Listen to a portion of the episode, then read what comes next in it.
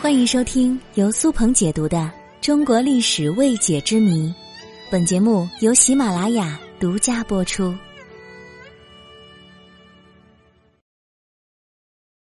最早发现哈雷彗星的是中国人。哈雷彗星是在地球上唯一一颗可以不借助工具、用肉眼直接看到的彗星。由于它出现的时候会带有一根长长的尾巴，形似扫把，因此又被人们称作是扫把星。它的上一次出现是在一九八六年。哈雷彗星的运行轨迹周期是七十六年左右，因此天文学家推测。地球上的人们将在二零六一年的七月二十八日再次在天空当中看到哈雷彗星。那么，哈雷彗星为什么命名为哈雷呢？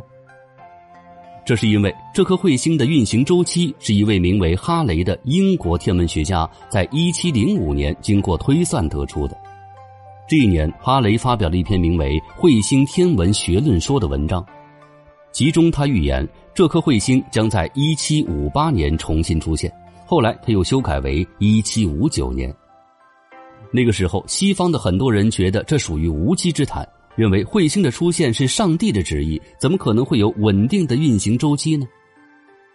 当时的哈雷已经年过半百，他知道自己不可能再看见哈雷彗星重返地球了，所以他在书中就写道。如果彗星按照我的预言于一七五九年再次出现的话，公正的后代将不会忘记这首先是由一个英国人发现的。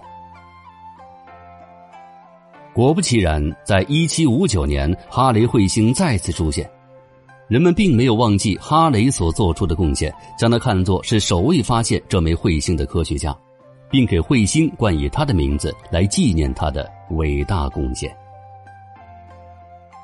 但是很少有人知道，其实最早发现哈雷彗星并且记录下来的是中国人。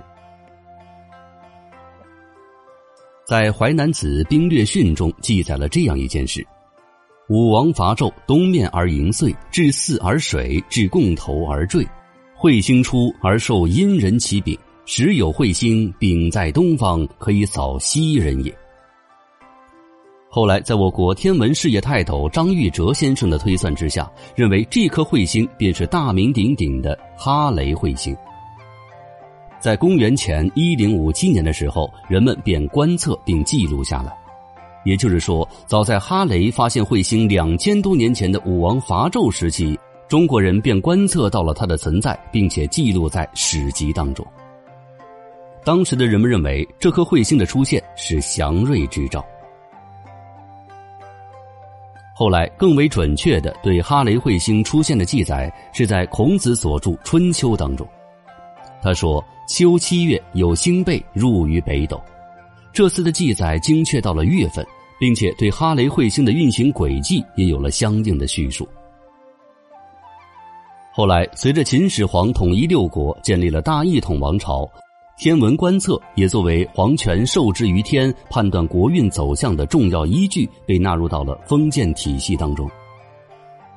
史籍中所记载，秦始皇七年，彗星先出东方，见北方；五月见西方，十六日。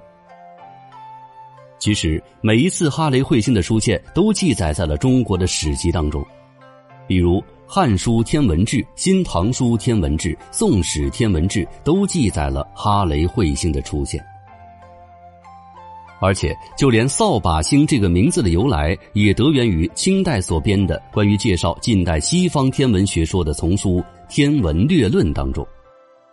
里面说到，天文之学由来久矣，然古人皆谓天圆地方。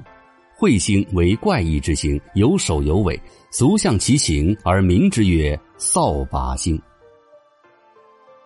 但可惜的是，虽然是我们率先发现，并且把哈雷彗星记载了下来，但是我们并没有对它进行进一步的研究探索，而是一直将其视作上天派往人间的指示。我们的天文学也大致停留在以肉眼观测为主的境地，没能得到显著的突破。这也是为何由我国古人所首先发现的哈雷彗星，最终只能以外国人的名字哈雷来命名的原因了。